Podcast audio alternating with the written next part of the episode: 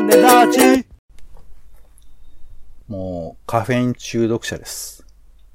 怖っ。どうしたんいですか？やー、なんかあのー夏場に入る前までは、こう、紅茶とかで、まあなんかこう、時間を過ごしていたんですけど、うん。なんかあの、コーヒーポーションっていうのがあって、わかりますかね、うんうん液体になってて、濃く入ってて、で、それをこう、水かなんか、まあ氷かなんかでこう、ちょっと薄めて飲むみたいな、まあ、コーヒーポーションですけど。なんかあれですか、あの、マヨネーズ、なんか弁当についてるマヨネーズを出すみたいな、あの、プシュってやるやつでしたっけ？えっと、そんなんじゃないけど、あ、違う。うん、コーヒーの例えにマヨネーズ入れてくるのにちょっとやめてもらっていいですかね。ドレッシングでもいいです。ケチャップでもいいですよ。えーそう、あの、まあ、あれ、あの、あれ、なんつうのあの、本当にガムシロが入ってるような、うーん。ああいう感じのやつで俺はやってるかな。まあ、他にもそういうのあるのかもしれませんけど。だからそのちょっとデカめな、えー、グラスに氷をわーっと入れて、それコーヒーピョロっと入れて、で、そこに牛乳ドゥドゥドゥドゥって入れて、こう、カフェオレみたいなのをいつも作っているんですよ。で、それを、まあ、机の上に置いて仕事をしているわけです、最近は。うんうん。で、もうね、ほんと1日3杯、4杯飲んでて、あら。別に気に気にしてなかったんだけど、冷静に考えたらちょっと怖いよね。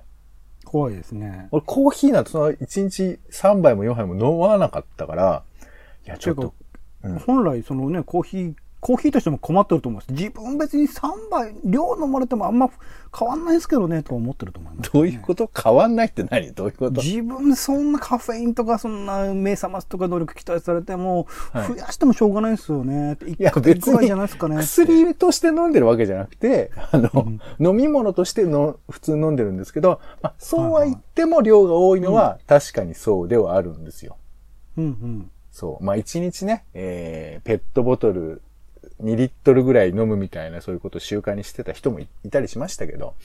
ああ、そうね。いや、だからさ、これちょっと知らぬうちにカフェイン中毒になってるなって、まあ、思ってはいるんですまさしく。うん。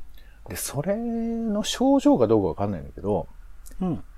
こう、まあね、こう、書類が机の上にあって、その、カフェオレがポンと、左上ぐらいにこう置いてあって、で、それ結構、氷いっぱい入れてるから水がビチャビチャ出るんで、まあ下にこう敷物とか置いてポンと置いてあるんですけど、うん。なんかこう、だんだん気にしてなかったその、カフェオレが、なんか、そう気になってきちゃって、え？こう、なんつうの？手、えーうっかりさ、手、手でこう、パシンって払っちゃって、そのえ？カフェが倒れるのかなみたいな気持ちになっちゃったりするのわかりますかね？なんで払っちゃったんですか？いやいや、払っちゃうかん、いや、な、なんつうか、だから、何にもしてなければ、手はそんなとこにはいかないから、別に気にしなくていいんだけど、もしかしてこれを、カフェオレが倒れたらっていう、なんかこう、想像が膨らんじゃってさ、うーん。もしかしてパシッと手が当たって、わかんない、なんかこう、ぼーっとしてて、ああ、疲れたななんでやねん！ってこう、ちょっと一人でこう、ボケに対するツッコミ、誰もボケてないんですけど、うん。うんと、眠いなああー寝ちゃいそう、くーみたいな。なんでやねんってこう、手で、自分でこうね、自分をエール送るつもりでこう手を動かした瞬間にカフェオレのそのグラスに手が当たって、ビシャッとこぼれる可能性があるじゃん。うーん。ごまかしてるうんだな。それで、いうんあんまピンとこないんですけど。はいはい。やだからなんか、え、でもさ、なんか倒れる気がしてくんのよ、俺は。えそれが症状ってこと？いや、わかんない。中毒のそ症状逆にね、そうなのかもしんなくて。だから、最近はあの、その手が行く、突然行ったら危険だから、あの、先に素振りをするようにしてます。この距離なら当たらないだろうとか、大丈夫だろうっていうところ、だからちょっと、何？こう、本当に、本当に突っ込みの素振りしてるみたいな感じをしてますよ。怖いよ当。たんない当たんないって言って、そういう風な感じで。っていう風な症状が出ておりますけども、じゃあ街中でカフェオレを前に手をブンブン振り回してる人がいたら、あ、ポンさんだと。街中に行って素振りしてるわけじゃないから、うちの机のところで振ってるだけですから。や、多分出ちゃいますから、そういうのね、習慣をね。まあ、うちです、振ってるからって正常かどうかって言われたら、それアウトですけど、いや、いいと思いますけどね。うんはい。まあ、そんな感じで、あの、大変今、カフェオレにはお世話になっている状況でございますけども、はい。皆さんもね、世話になっているものがありましたら、えー、それにね、あのーぶつかったりしないように気をつけていただきたいと思いますけれども、どう？はい。ということで、えー、友ど達、職場、夫婦のちょっとした雑談から仕事のヒント、ツイッターのネタの種など、えー直接役には立たないけれど、あなたの記憶の扉を押すことができる、そんなラジオを目指しまして、種ラジは世の中のいろんな種を探しています。よろしくお願いします。いいじゃないの？いいじゃないの？はい。お相手はカルチャー中毒者オレンジさんとお天気散歩員どうもどうものポンでございます。うん。行きましょう。はい。ではまずは週の始まり、えーおしゃべりの練習場。もうね、最近は誰とも喋ってませんから、口が回らなくて大変で、もう唇が割れちゃってさ、大変よ、本当に。血の味をなめなめしながら送りします。違うんじゃない？唇 割れたのは不健康とか乾燥とかそういう話じゃない？それって。マジレス喋ってないからじゃないでしょ。時々マジレスくんだよな。はい。ということで、種枕、えー、行きましょうか。うん。はい、はいはい。ということで、まずは、えー今週のクジラニュース。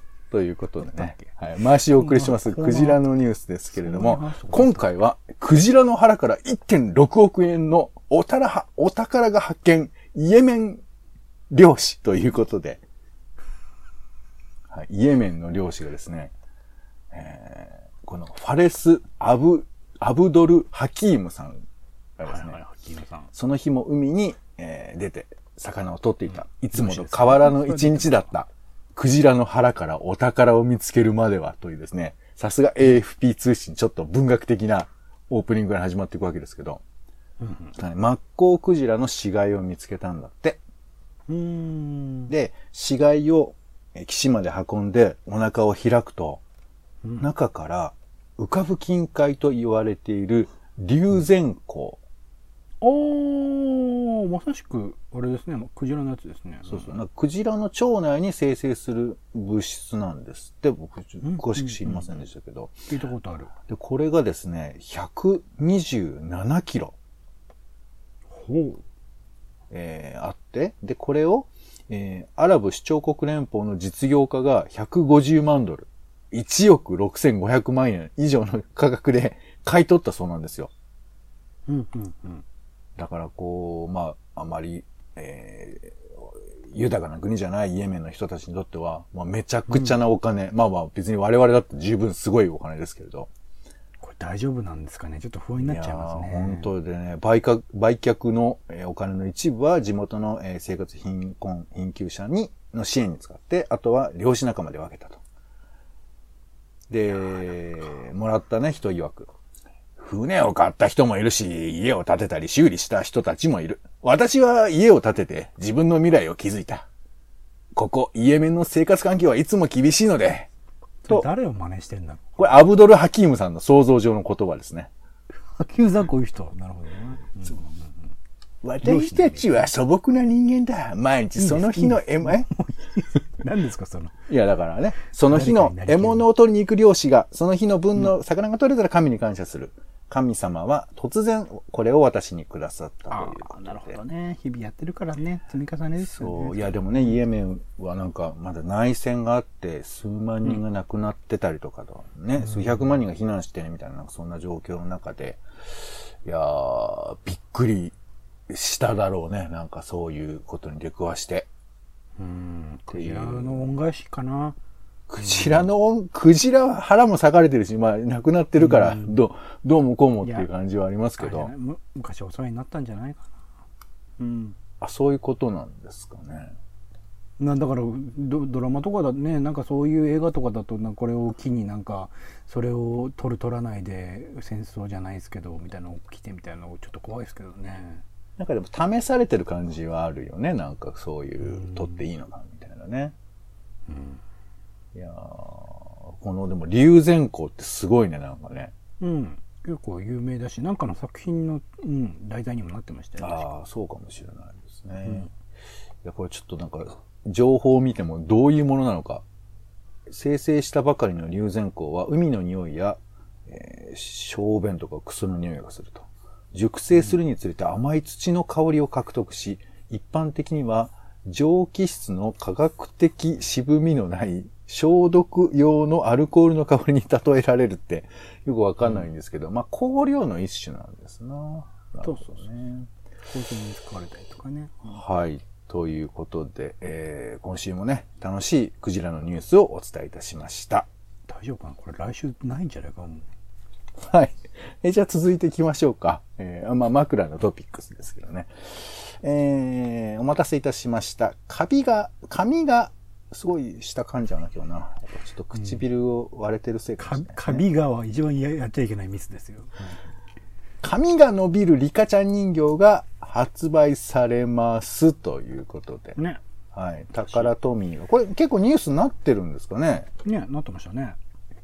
えー長い髪を内蔵した専用ボディを開発したということで、付属のマジックエアアイロンを使って髪を挟んで、引っ張ると、引っ張ると、最長30センチまで伸びると。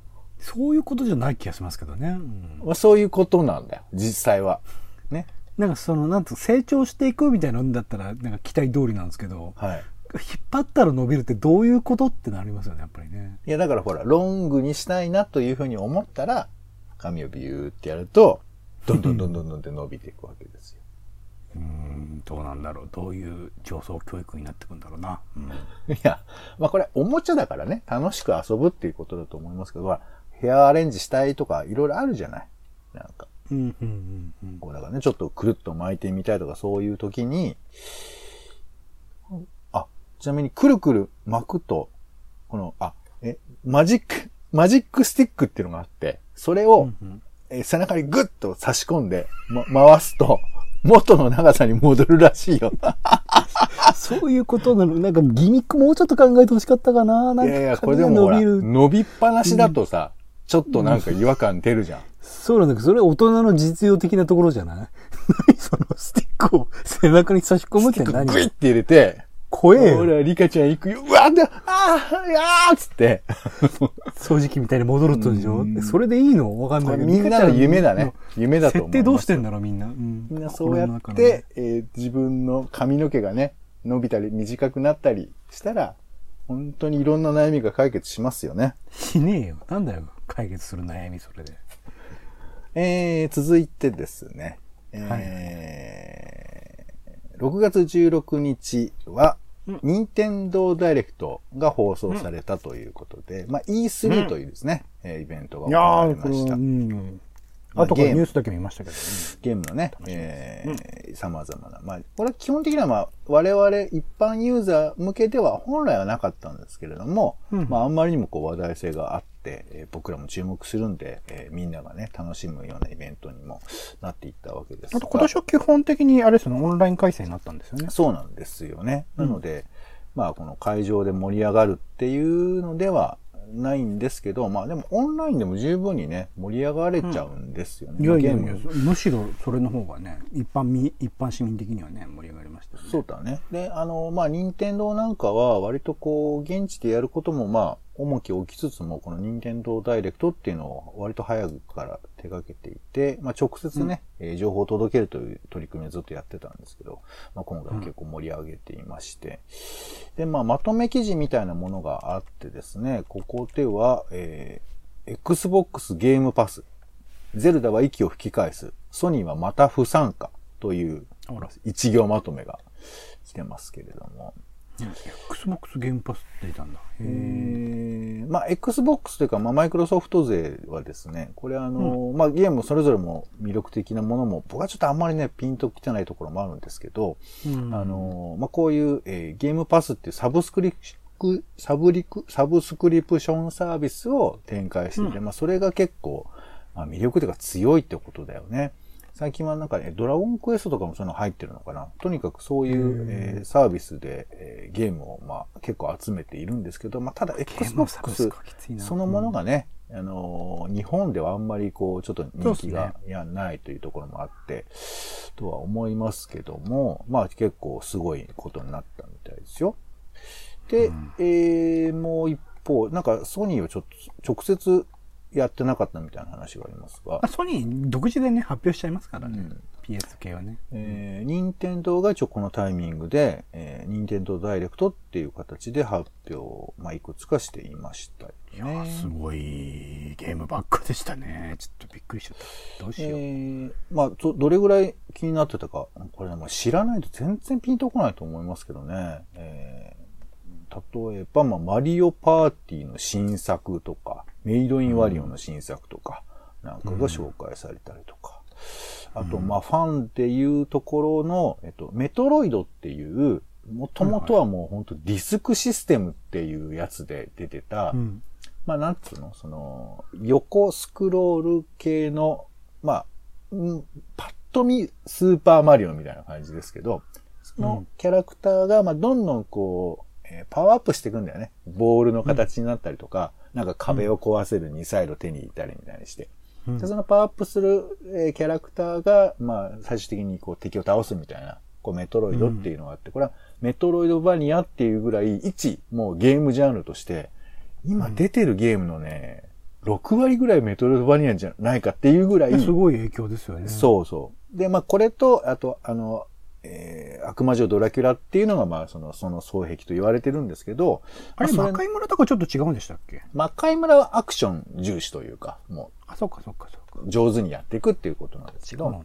このちょっとずつ謎解きみたいなことをしていくようなゲームというのが、うんまあ、まあ、その元がメトロイドなんですけど、これの、へえー新作が発表されまして、はい。ー映像すごかったですね。メトロイドドレッドロボットみたいなやつ。そうそう。まあ、なんか、そうね。これでもやってみんってことには分からんっていうところではありますけど、魅力としてはまあ、えー、何？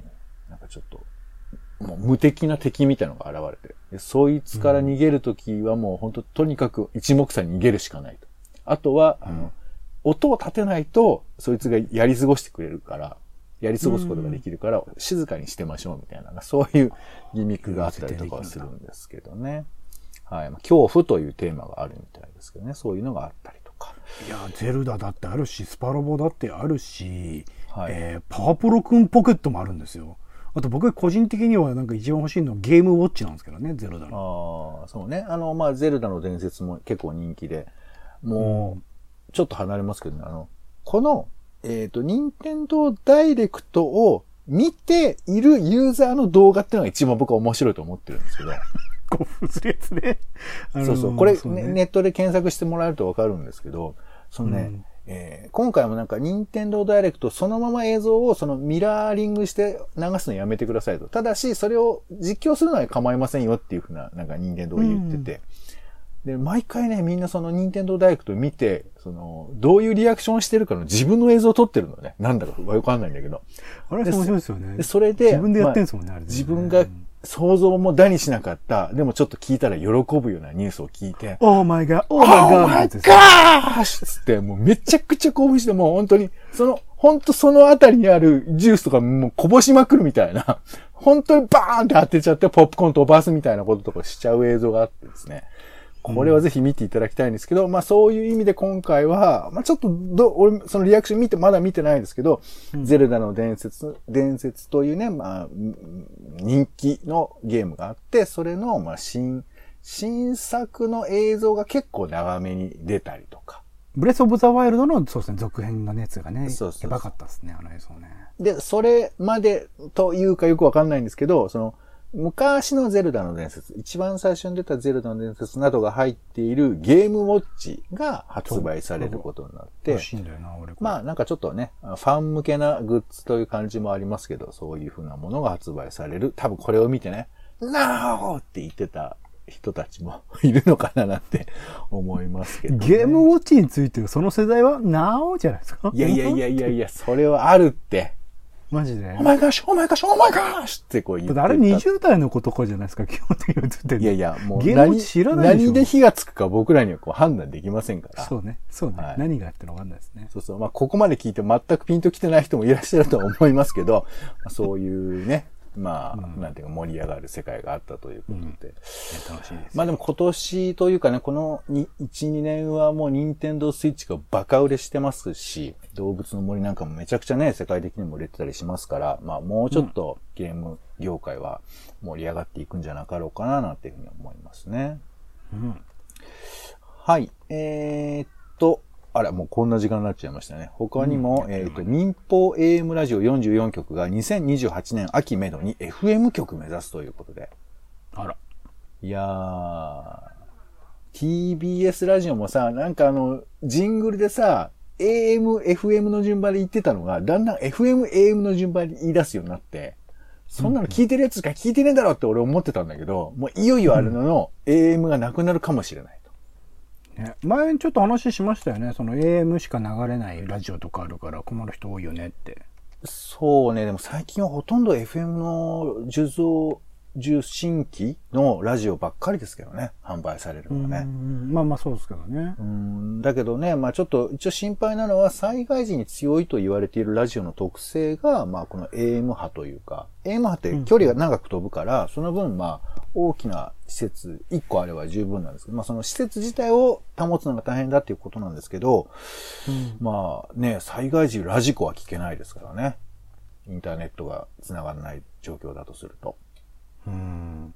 うん。まあ、その辺がちょっと悩ましい。まあ、もちろんすぐになくすわけじゃないっていうふうなことは報道では出ていましたけどね。うん。うん。まあ、ちょっとあの、最近は僕もラジコばっかりですから、ノイジーな音を聞いてないですけど、あれもね、もう文化としてう消えてしまったんだなという気もしなくもなくて、ちょっと切なくもありますけどね。うん。はい。えー、あとは、まあ、隅田川花火大会が今年ももう、もう中止を決定したということで。花火だけの、あ、でも見ちゃうか。みんな並んじゃうもんな。ううん。まあね、また今年もテレビ東京では、えー、去年のね、いす去年じゃないか。今までのダイジェストをきっとやってくれるんじゃないかと。あと、なんか事前予告のないね、花火大会とか多分やってくれるんでしょうね、どっかでね。ああ、そうね。またやるのかもしれませんね。はい。他にも、えー、アルツハイマー病のですね、新薬が、えー出たとか、いろいろありました。はい。えー、まあ、また、ブログなどにもね、載せてますので、チェックしてみてください。うんさあ、それでは、えー、枕の予定ですね。今週の予定を、えーちょっとピックアップしてご紹介しましょう。はい。はい。えー、まず、6月20日は父の日でした。うんはい。それから世界難民の日でもありますね。うんはい。それから沖縄を除く9都道府県で新型コロナウイルスの緊急事態宣言が解除されます。うん。はい。6月21日はエチオピアの総選挙ですね。そして東京五輪パラリンピック組織委員会政府東京都国際オリンピック委員会、えー国際パラリンピック委員会5者協議が行われると。えー大予防法による被害者名誉回復及び追悼の日ということですね。なんかちょっとね、砂の器でも見てみようかなっていう感じでしょうか。それから、えー日韓条約調印記念日ということで、1965年にこの日、日韓基本条約などの、えー調印式が行われたということで、日本と韓国の国交が回復した、これ1965年のことだそうですね。はい。6月22日火曜日はボーリングの日ですよ。はい。うん。えー6月23日は慰霊の日。これ沖縄ですね。沖縄結構こう重要な日みたいですよ。1945年この日、えー牛島大将らが自決、第二次世界大戦で沖縄の、まあ、組織的戦戦闘が終結した日だそうです。えー80日にも及ぶ地上戦で住民を中心に20万の犠牲者が出たということですね。6月24日はマイクロソフトがですね、新しい Windows を発表するということだそうです。どんな感じなんでしょうか。それから UFO 記念日。1947年。この日アメリカで初めて UFO が目撃されたそうです。うん。はい。えー時速2700キロもの速度で急降下、急上昇を行っている9機の見慣れない飛行物体を発見した。えーアメリカの実業家ケネス・アーノルドさんが見つけたそうですね。で、これを空飛ぶ円盤、フライング操作って呼んで、もうその報道がされたらもういろんなところから目撃情報がうわーっと来たっていう話らしいですよ。はい、面白いですね。で、これを空軍が、えー UFO というふうに呼んだそうです。未確認飛行物体ですね。いやー、面白いですね。はい。それから美空ひばりさんの亡くなった日。6月25日は都議、都議選が公示されます。7月4日か、えー投開票になりますね。はい。そして6月27日は、えーメディアリテラシーの日ということで、1994年、えー松本サリン事件で、現場近くに住む無実の男性がマスコミによって犯人扱いされるという報道被害があったということで、まあ、この日になっています。いやーね、なんか今でもこういうことがないのかって言われると、違う形で、まあ、ネットを介してね、盛り上がったりする危険性もあったりして、いや、いろいろと勉強しておかなきゃななんて思いますが。はい、といったところでございますが、オレンジさん、今週気になる喋りたい枕、なんでしょうか？やっぱりそうですね。マジックスティックかな。マジックスティック？なんだ？背中に差し込んでくるくる回すと髪が伸びたり縮んだりする棒のことですよ。なるほどね。えっと、そうね。いろんなものでな自分のこう、何、えー可能性を出したり、入れたりすることができたり。まあ誰でもそのやる気スイッチじゃないですけど、はい。心の中にマジックスティックはあるのかなっていうことそうですよね。君だけのマジックステッキーっていうことですね。どこにあるんだろうってやつですね。はい。わかりました。はい。では、皆さんのマジックスティックをね、ぜひ探して。なんか先週も似たようなこと喋った気がしますけどね。先週は違いますよ。先週は、ジョナサン・メイヨーさんですよ。